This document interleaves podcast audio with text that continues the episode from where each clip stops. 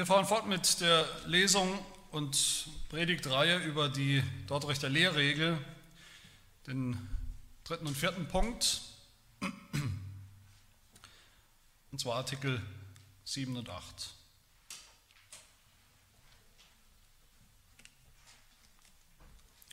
Wir haben in Punkt 6 gehört vom Evangelium, das eine Evangelium, das war sozusagen der Wendepunkt in diesem Punkt 3 und 4. Bisher ging es um die schlechte Nachricht, wer oder was wir sind als Sünder. In Punkt 6 ging es dann um, zum ersten Mal ums Evangelium. Es hieß dort, dass dieses Evangelium dasselbe ist, ein und dasselbe im Alten und im Neuen Testament. Und darauf bezieht sich Artikel 7. Da heißt es am Anfang, das Geheimnis dieses Willens hat Gott im Alten Testament nur wenigen offenbart. Im Neuen Testament macht er es vielen bekannt indem er den Unterschied zwischen den Völkern aufhebt. Die Ursache liegt nicht darin, dass ein Volk würdiger als das andere wäre oder das Licht der Natur besser gebraucht hätte. Dies geht allein zurück auf das freie Belieben und die unverdiente Liebe Gottes. Diejenigen, denen ohne und entgegen allem Verdienst so eine große Gnade zuteil wird, sollen sie mit Demut und dankbarem Herzen anerkennen. Diejenigen, denen diese Gnade nicht zuteil wird, sollen darin mit dem Apostel Paulus die Strenge und Gerechtigkeit der Gerichte Gottes verehren, aber niemals versuchen, diese neugierig zu durchschauen. Und Artikel 8, alle, die durch das Evangelium berufen werden, die werden auch wirklich berufen. Gott meint es ernst und aufrichtig in seinem Wort, dass es ihm gefällt, dass die, die berufen sind, auch zu ihm kommen sollen. Im Ernst verspricht er auch allen, die zu ihm kommen und glauben, Ruhe für ihre Seelen und das ewige Leben.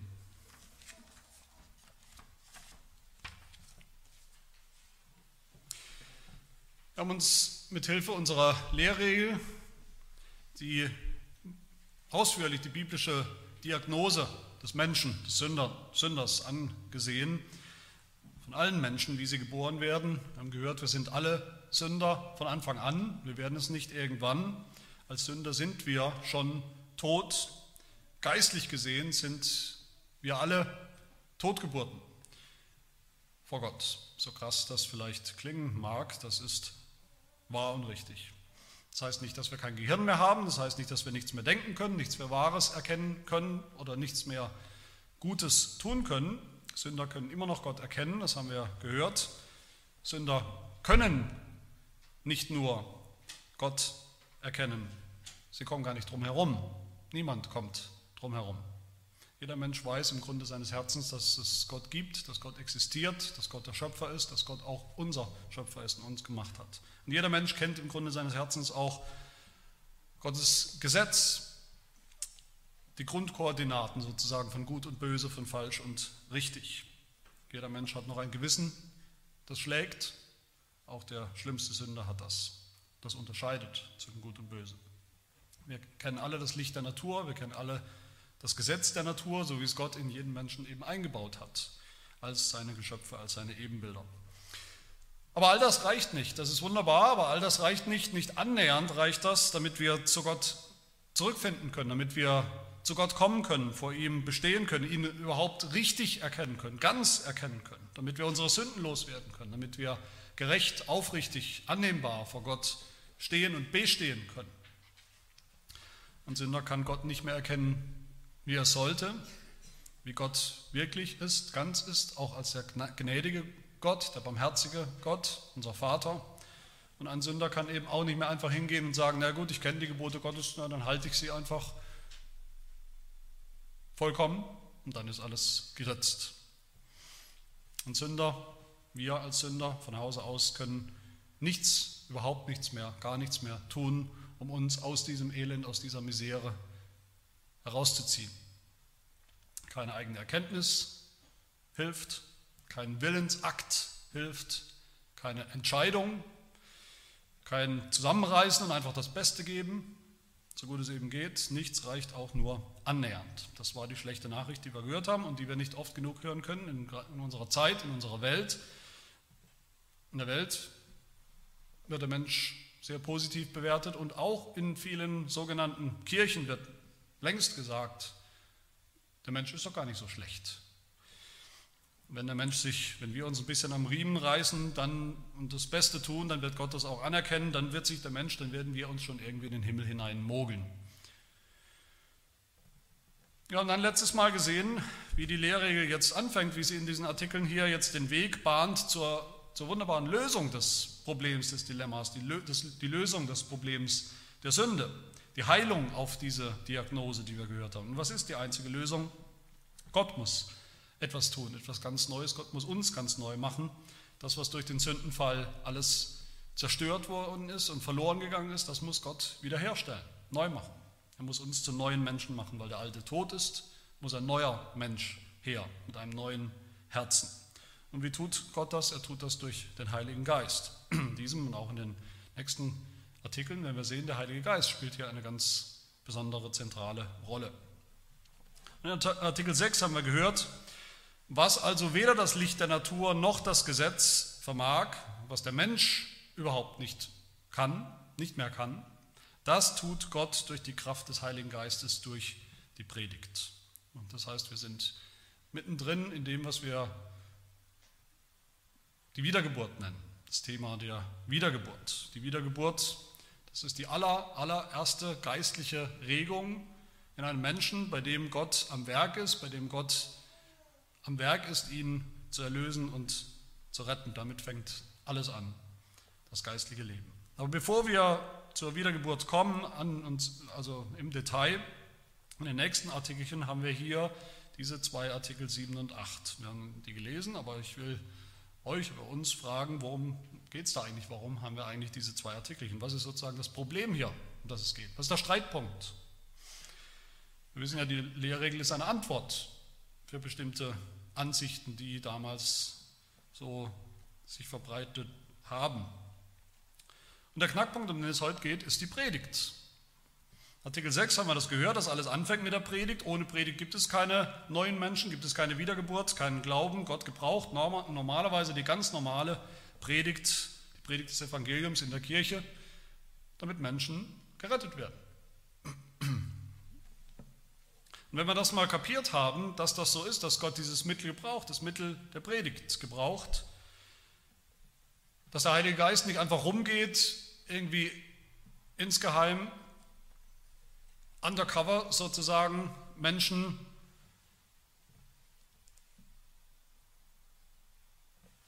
Wiedergeburt schenkt, ohne Mittel, direkt. Wenn wir das kapiert haben, dass das der Heilige Geist nicht tut, dann stellt sich die Frage, um die es hier eigentlich geht, nämlich die Frage, warum hat das Evangelium früher, also im Alten Testament, nur so wenigen gegolten nur so wenige erreicht, gerade mal die paar, die paar tausend Israeliten und noch ein paar zerquetschte, die auch noch sich den Juden angeschlossen haben, sehr wenige. Warum war das so? Und selbst im Neuen Testament, wo jetzt Menschen aus allen Völkern und Nationen auch eingeladen sind zum Evangelium, auch eingeladen sind zu glauben an Jesus Christus bei all dem, was wir gehört haben über die Erwählung, dass Gott schon lange bestimmt hat, wer glauben wird und wer nicht, wer im Himmel sein wird und wer nicht. Wie können wir da doch das Evangelium allen bringen und allen predigen? Wie können wir sagen, dass das Evangelium, dass der Ruf des Evangeliums allen gilt? Oder können wir das überhaupt sagen? Das ist die Frage. Oder ist das nicht eigentlich Betrug, Sagen wir zu den Leuten vielleicht, naja, jetzt habe ich es dir gesagt, das ist das Evangelium, aber Edge, das gilt ja eigentlich gar nicht, es gilt nämlich nur den Erwählten. Und wer das ist, das müssen wir ja irgendwie rausfinden, neugierig irgendwie in Gottes Ratschluss herumwühlen und forschen, um das herauszufinden. Das ist die Frage. Und genau das, was ich gerade gesagt habe, das haben die Nicht-Reformierten, die Arminianer, den Reformierten damals vorgeworfen und das wirft man uns heute noch vor. Ihr predigt groß das Evangelium, als wäre es die gute Nachricht, die wunderbare Nachricht für alle, für alle Menschen. Aber in Wirklichkeit ist es ja nur eine gute Nachricht für die wenigen Auserwählten. Alle anderen haben halt eine Niete gezogen, Pech gehabt. Für die bringt es überhaupt nichts. Für die ist es gar nicht, diese Botschaft. In den Verwerfungen nach diesem Punkt, Punkt 3 und 4, finden wir genau das, finden wir die, die Logik der Arminianer, der Nicht-Reformierten. Die sagen, wenn Gott sein Evangelium allen Menschen anbietet, in der Predigt allen Menschen, die es hören, allen, allen Menschen ohne Unterschied, dann kann das eigentlich nur eines bedeuten, nämlich dass er auch vorhat, alle zu retten. Dass er allen dieses Heil anbietet und alle auch das Mittel haben, zu dem Heil zu kommen. Mit anderen Worten, was das bedeutet, ist, dass potenziell jeder Mensch, der das Evangelium hört, gläubig werden kann, wenn er will. Und dass es nur am Menschen liegt, ob er will oder nicht. Alles andere wäre Betrug, alles andere wäre Etikettenschwindel, aber wäre nicht eine echte, ein echtes Angebot des Evangeliums an alle. Jetzt ist die Frage, die wir, mit der wir uns beschäftigen wollen, ist das so? Sind wir Reformierte eigentlich Schwindler? Wir bieten da das Evangelium allen an, aber in Wirklichkeit ist es für ganz wenige nur gedacht, für die Auserwählten. Ist das so, dass wir jedes Mal, wo wir predigen, dass sich alle bekehren sollen, dass alle glauben sollen an Jesus Christus, dass alle zu Jesus Christus kommen sollen, dass wir dann eigentlich sozusagen hinterm Rücken die Finger kreuzen und sagen, naja, stimmt ja so nicht, ist ja nicht für alle. Um das zu beantworten, habe ich zwei Punkte, oder besser die Lehrregel hat zwei Punkte, nämlich die erste ist die, der erste Punkt ist die Ausbreitung des Evangeliums von den Juden, von diesem einen Volk zu den Völkern. Und der zweite Punkt ist die Ausbreitung des Evangeliums von allen Völkern zu allen Menschen.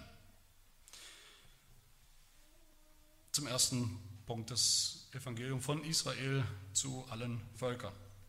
Artikel 6 hat so geendet, nochmal zur Erinnerung, durch die Predigt, das heißt das Evangelium des Messias, hat Gott beschlossen, diejenigen zu retten, die glauben, sowohl im Alten als auch im Neuen Testament. Man könnte sagen, hat sich eigentlich überhaupt nichts verändert vom Alten, von der Zeit des Alten Testaments bis zum Neuen Testament.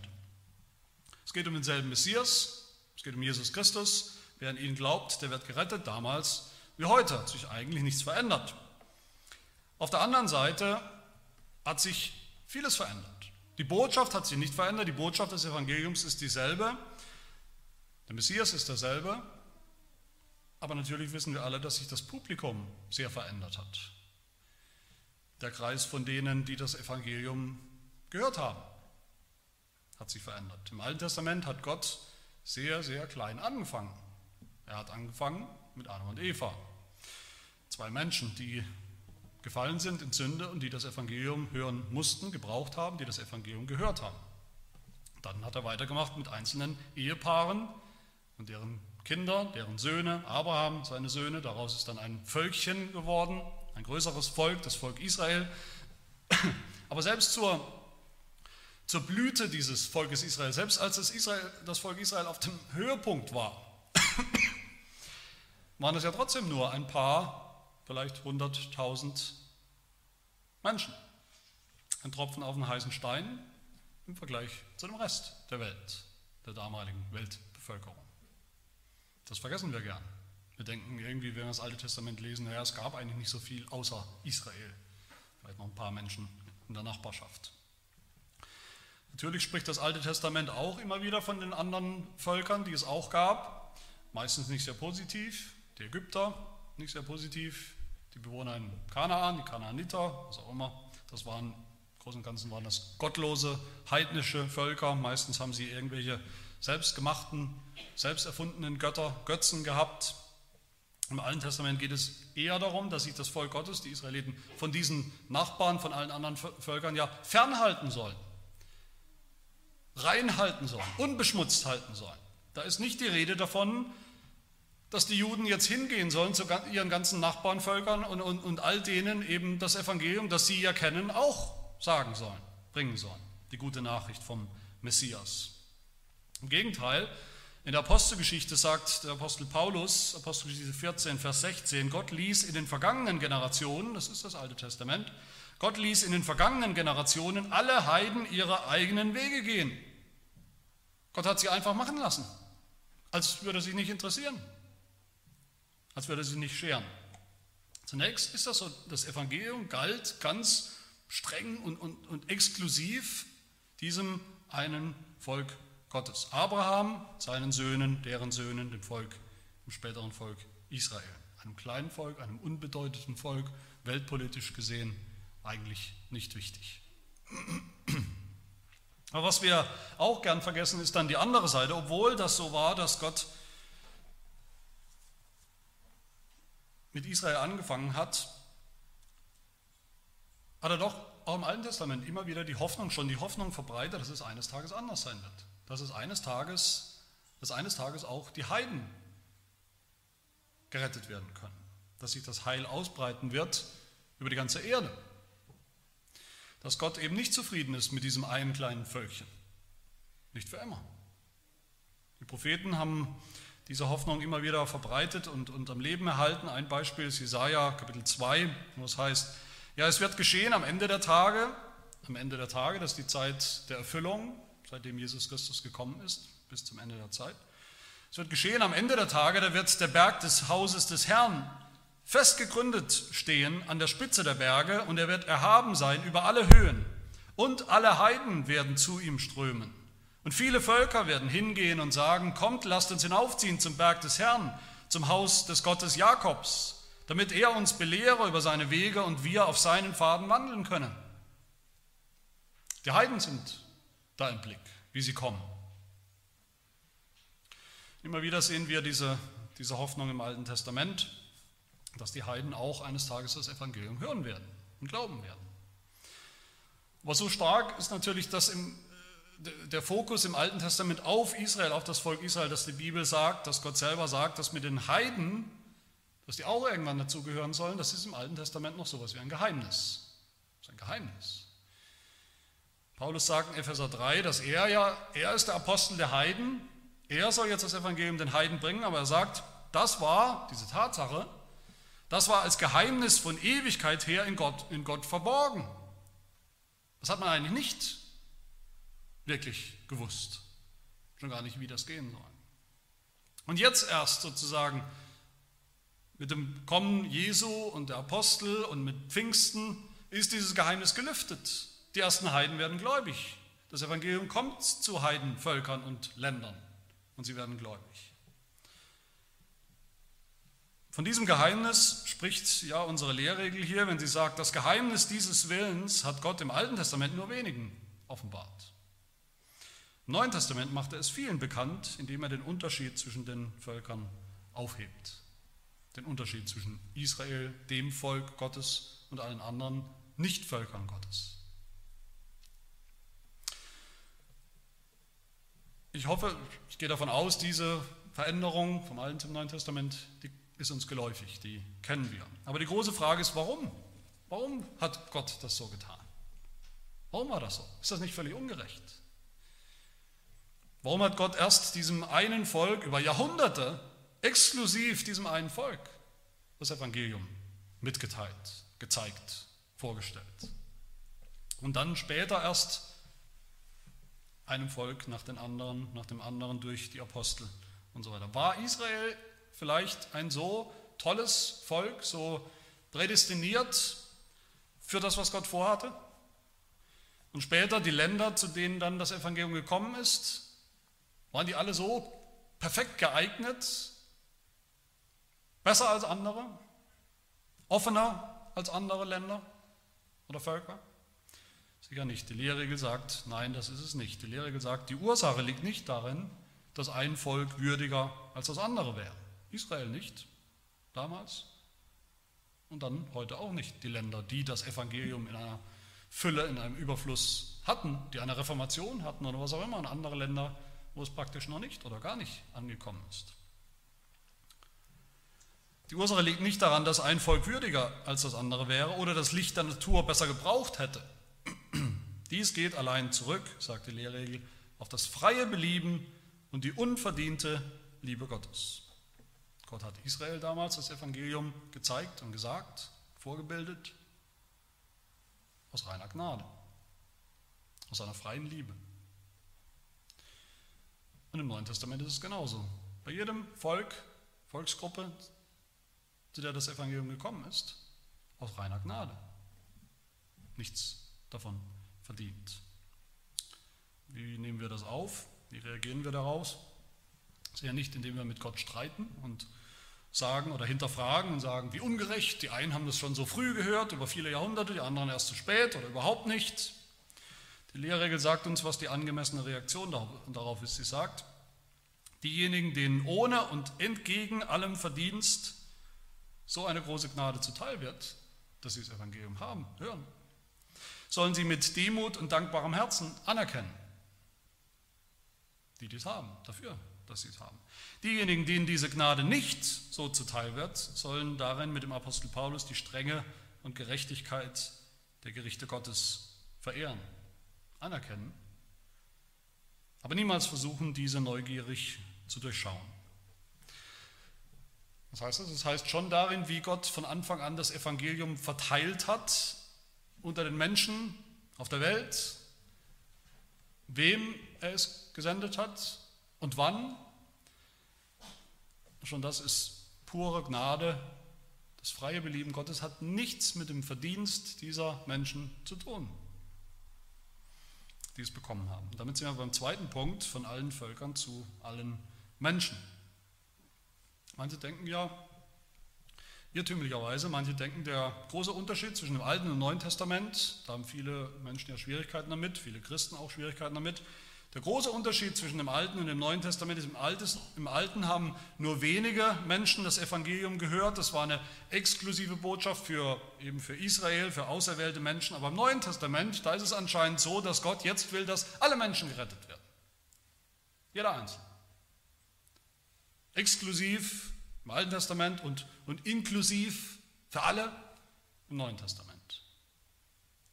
Manche meinen, das muss bedeuten, dass am Ende auch tatsächlich alle Menschen gerettet werden, dass der Himmel voll und die Hölle leer sein wird. Andere meinen, zumindest bedeutet das, dass es rein theoretisch für jeden Menschen die Möglichkeit gibt, für jeden, der will, gerettet zu werden. Das heißt, auch viele Christen, denen ich begegne, denen wir begegnen, denken eigentlich so, jeder, dem Gott das Evangelium schickt, sagen lässt, jeder Mensch, der das Evangelium eben mal hört, das muss bedeuten, dass Gott auch will, dass er tatsächlich gläubig wird und gerettet wird und in den Himmel kommt. Dass er zumindest potenziell eben auch zu den Erwählten gehört. Jeder Mensch, der das Evangelium hört. Die ganze evangelikalen Gemeinden, die ganze evangelikale Bewegung zum größten Teil hat das so gesehen und sieht das bis heute so. Der einzig vernünftige Grund, warum wir hingehen, warum wir das Evangelium auch jedem Menschen wo wir die Möglichkeit haben, jedem Menschen, jedem Volk bringen und predigen. Der einzig vernünftige Grund dafür ist, dass jeder Mensch, der es hört, auch tatsächlich die reelle Chance hat, die Gelegenheit hat, die Möglichkeit hat, sich zu entscheiden für Jesus. Sonst ist alles für die Katz, sonst brauchen wir auch nicht hinzugehen. So denken die. Wie antworten wir darauf? Ich sage es immer wieder mal, eine der wichtigsten Dinge, die wir tun können als Christen, in der Theologie tun, ist zu unterscheiden. Das wollen wir auch tun. Zunächst mal müssen wir unterscheiden zwischen dem, was die Predigt eigentlich tut. Die Predigt hat nämlich nicht nur eine Absicht, einen Sinn und Zweck, sondern mindestens zwei. Einerseits ist die Predigt das Mittel, durch das Gott Menschen zu sich zieht,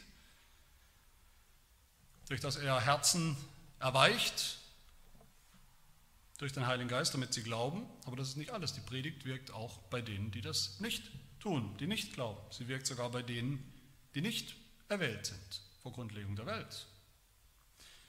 Auch wenn sie das gar nicht wissen. Die Predigt erweicht nämlich nicht nur Herzen, die Herzen der Auserwählten.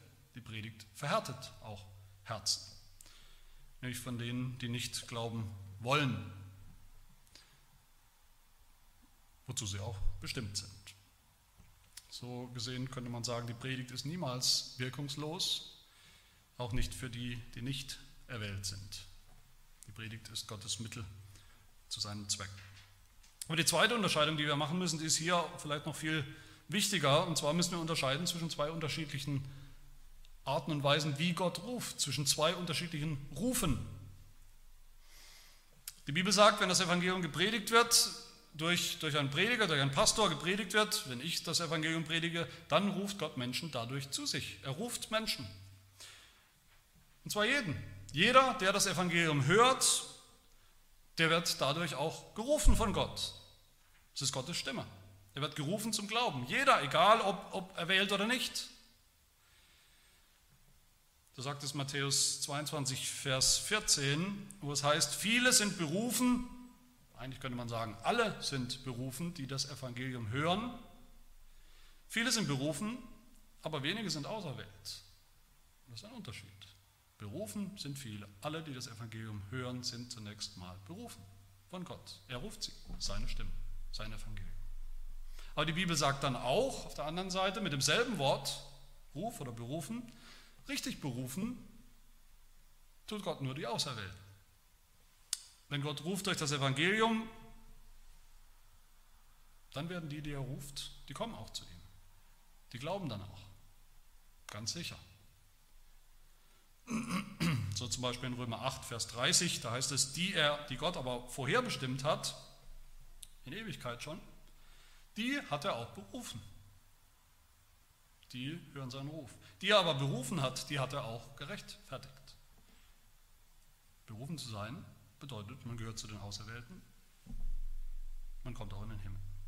Wie lösen wir das Dilemma oder diese Spannung? Einerseits ist jeder berufen durch die Predigt, andererseits sind wirklich nur die Auserwählten berufen und werden gläubig. Wir unterscheiden, wie gesagt. Ja, das Evangelium ruft jeden, jeden, der es hört, ruft es auf, umzukehren, Buße zu tun, zu glauben. Jeder, der, akust, der in einem Gottesdienst sitzt, akustisch die Worte hört des Evangeliums, intellektuell auch folgen kann und versteht, der ist von Gott gerufen. Aber das ist zunächst mal nur ein äußerlicher Ruf. Das ist ein Ruf, zu dem wir Nein sagen können. Wir antworten nicht mit Glauben, wir, wir widerstehen diesem Ruf. Ein Ruf, der uns nicht verändert, ein Ruf, der uns nur konfrontiert mit dem Evangelium. Ja, wir hören es, aber es ist, kein Ruf, es ist ein Ruf, der gibt uns keine Kraft, der verändert uns nicht. Der gibt uns nicht die Kraft zu antworten, gläubig, im Vertrauen, im Glauben. Und deshalb nennen wir das auch den äußerlichen Ruf. Es ist ein rein äußerlicher Ruf. Und ja, andererseits ruft das Evangelium dann wirklich nur die, die vorherbestimmt und erwählt sind, auserwählt sind. Dieser Ruf ist dann ganz anders. Der ist nicht nur akustisch, intellektuell, wir verstehen, okay, alles klar. Wenn Gott so ruft, dann trifft uns das Evangelium ins Herz. Dann schockiert es uns zunächst vielleicht, dann freut es uns, dann fällt es uns wie Schuppen von den Augen.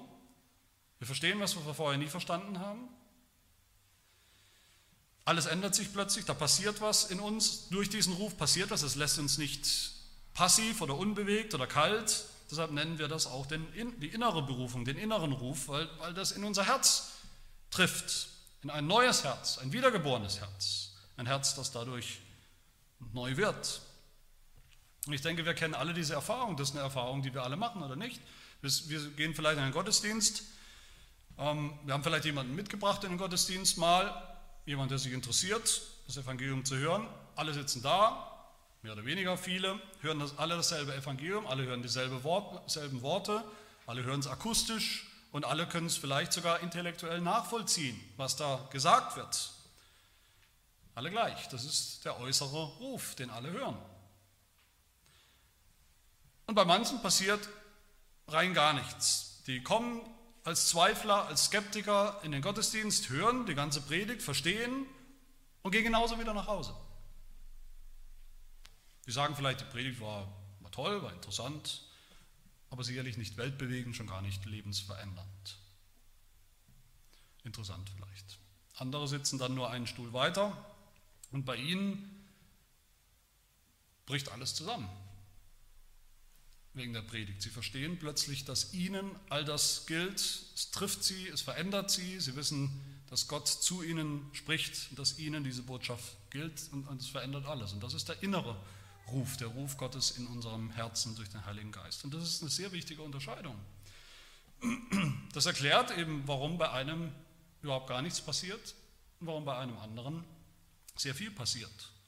Bei derselben Predigt. warum wir angefangen haben zu glauben und vielleicht andere nicht, die vielleicht dieselben Voraussetzungen hatten wie wir, Geschwister, Freunde, andere. Und genau diese Unterscheidung, zu dem äußeren und inneren Ruf Gottes im Evangelium. Das ist das, was die Arminianer und was bis heute die Nicht-Reformierten nicht nur ablehnen, sondern wogegen sie eigentlich recht, regelrecht allergisch sind. Die Arminianer damals haben gesagt, nein, Gott ruft nur einmal. Wen Gott ruft, wem Gott das Evangelium schickt, der kann auch glauben. Wer das Evangelium hört, der hat deshalb auch automatisch das Zeug dazu, die Fähigkeit zu glauben. Jeder.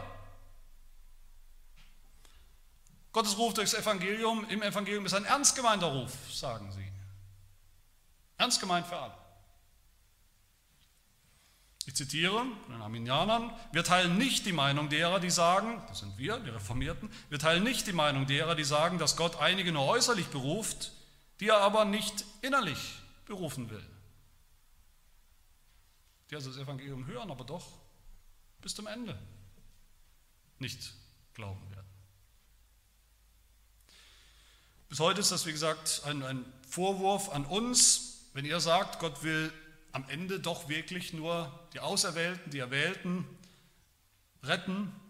Die ruft er mit diesem inneren Ruf, der alles verändert, einem wirksamen Ruf, der den Glauben erzeugt. Dann ist doch eure Predigt für alle.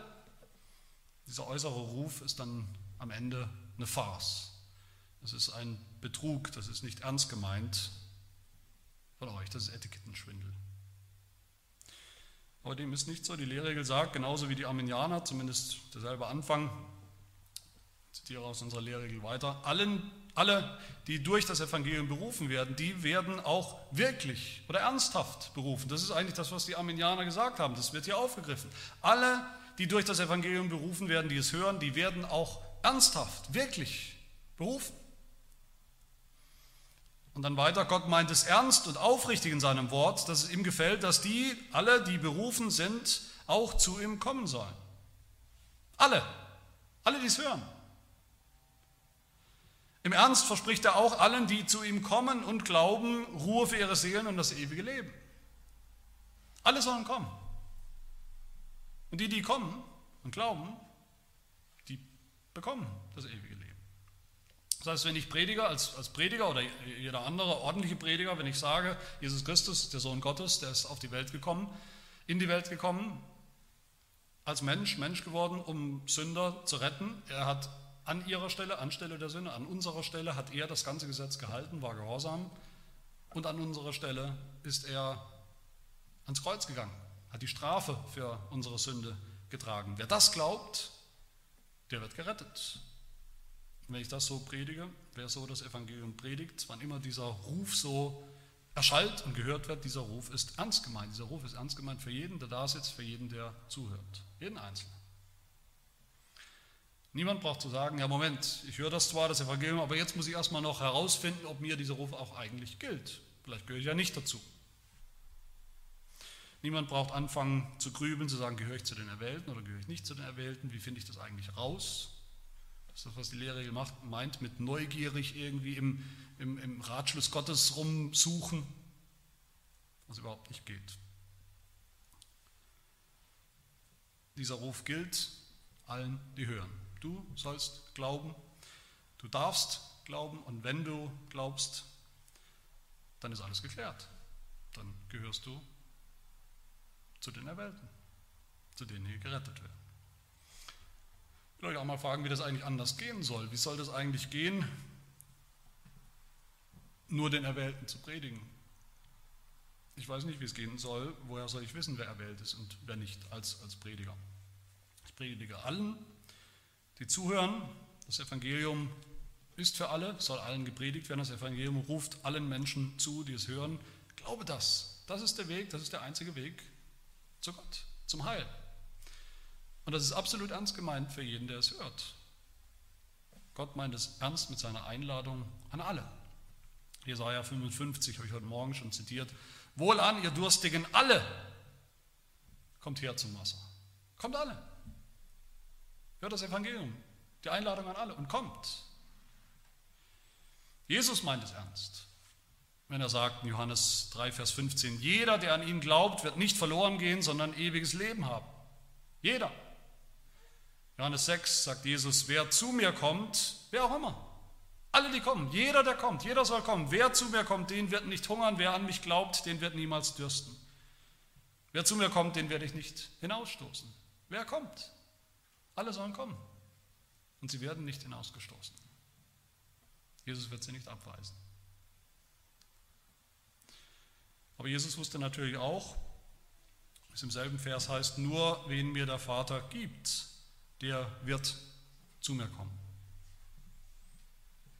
Nur wen der Vater ihm gibt, wird kommen. Die Arminianer, alle Nicht-Reformierten, können am Ende nicht erklären, warum das so ist, warum manche Menschen antworten mit Glauben auf die Predigt und andere eben nicht. Sie können nur immer wieder sagen, naja, klar, weil sich der eine dafür entscheidet, weil sich der andere dagegen entscheidet. Und damit ist nicht Gott derjenige, der rettet, der ruft, der Gnade schenkt, sondern der Mensch ist ultimativ entscheidend mit all den katastrophalen seelsorglichen Folgen, mit all den katastrophalen Folgen für unseren Glauben, für das Fundament unseres Glaubens. Wenn wir zuständig sind für den Anfang unseres Glaubens, sind wir zuständig auch für die Mitte und auch fürs Ende. Aber wir können das erklären. Die Bibel erklärt es uns. Gott ist derjenige, der Menschen zu sich zieht, zu Jesus, durch seinen Ruf, den inneren Ruf im Herzen, einen kräftigen Ruf, einen wirkungsvollen, wirksamen Ruf. Aber trotzdem ist das Evangelium, die Verheißung des Evangeliums immer ernst gemeint. Nimmt immer jeden Menschen, der es hört, in die Pflicht, in die Pflicht, das zu glauben. Jeder darf das Evangelium glauben, jeder soll das Evangelium glauben, jeder muss das Evangelium glauben. Was bedeutet das für uns hier, die wir hier sitzen? Ich denke, es ist euch nicht neu, wir alle sind Heiden. Wir sind biblisch gesehen, sind wir genau das, sind wir Heiden, wir gehören nicht, wir haben nicht gehört zu diesem exklusiven Volk Israel. Wir haben, sind keine Blutsverwandten oder haben keine Blutsabstammung in irgendeiner Weise von diesem ersten Volk Gottes. Und doch hat das Evangelium eines Tages eben auch die Heiden erreicht, hat eines Tages das, was wir Europa nennen, erreicht, hat verschiedene Länder und Nationen erreicht, hat eines Tages Deutschland erreicht, hat eines Tages auch in unserem Leben uns erreicht.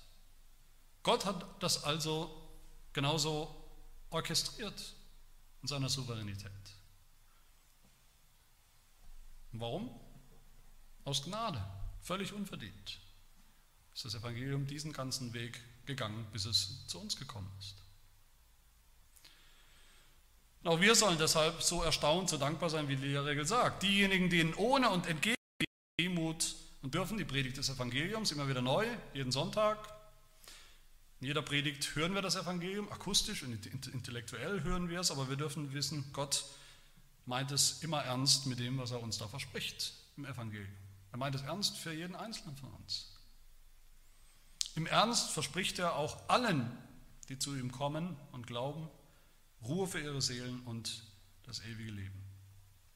Das heißt dann für uns auch, wenn wir schon gläubig sind, Christen sind, dann weil Gott uns so gerufen hat in unserem Herzen. Dass er sozusagen intim und persönlich zu uns gesprochen hat, zu unserem Herzen dieses Herz geöffnet hat und wir angefangen haben zu glauben.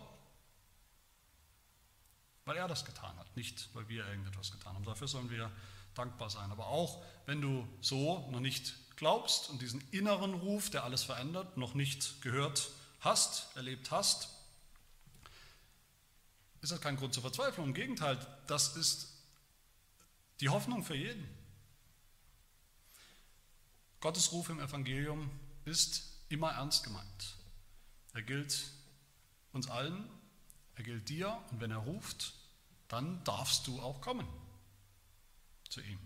Und wenn du kommst zu Jesus mit deinen Sünden, dann wird er dich nicht abweisen, dann wird er dich nicht zurückstoßen, sondern empfangen. Gott spielt keine Spielchen mit der Predigt, sie ist das Mittel, das Mittel par excellence, durch das Gott Menschen zu sich ruft, zu sich zieht. Erst äußerlich und dann innerlich, wie und wann ihm das gefällt. So schenkt er uns Ruhe für unsere Seelen, so schenkt er uns das ewige Leben. Das ist eine wunderbare Nachricht, für die wir wirklich nicht genügend dankbar sein können. Amen. Wir beten. Wir danken dir, Herr, für deinen Ruf in unserem Leben, den Ruf des Evangeliums. Schon im Alten Testament hast du, ja schon die allerersten Sünder hast du aufgerufen, zu glauben an den Messias, den Erlöser, den du versprochen hast, der kommen würde, der gekommen ist. Im Neuen Testament hast du ihn in die Welt gebracht, unseren Herrn Jesus Christus. Und jetzt rufst du die ganze Welt auf, an ihn zu glauben. Ja, wir danken dir von ganzem Herzen, dass uns dieser Ruf auch erreicht hat, in unserem Land, in unserem Umfeld, deiner unbegreiflichen Gnade und Vorsehung, dieser äußerliche Ruf des Evangeliums, dass uns selber jemand dieses Evangelium zum ersten Mal gesagt hat und immer wieder neu, bis wir es wirklich gehört und wirklich verstanden und wirklich geglaubt haben. Wir danken dir besonders, dass du diesen Ruf dann in unser Herz hast dringen lassen, in unser Herz, das von Natur aus so hart, verhärtet, verstockt, versteinert ist, dass du selbst dieses Herz nicht so gelassen hast, sondern erweicht hast und empfänglich gemacht hast für deinen Reden, für deinen Ruf. Wir danken dir, dass du uns so persönlich angesprochen hast, dass du uns befähigt hast zu glauben, ja, dass du uns diesen Glauben geschenkt hast. Wir bitten dich, dass du ihn uns allen schenkst, die wir hier sitzen. Wir loben dich, Herr, dass uns dieses Evangelium gilt, dass es uns rettet voll und ganz von allen unseren Sünden,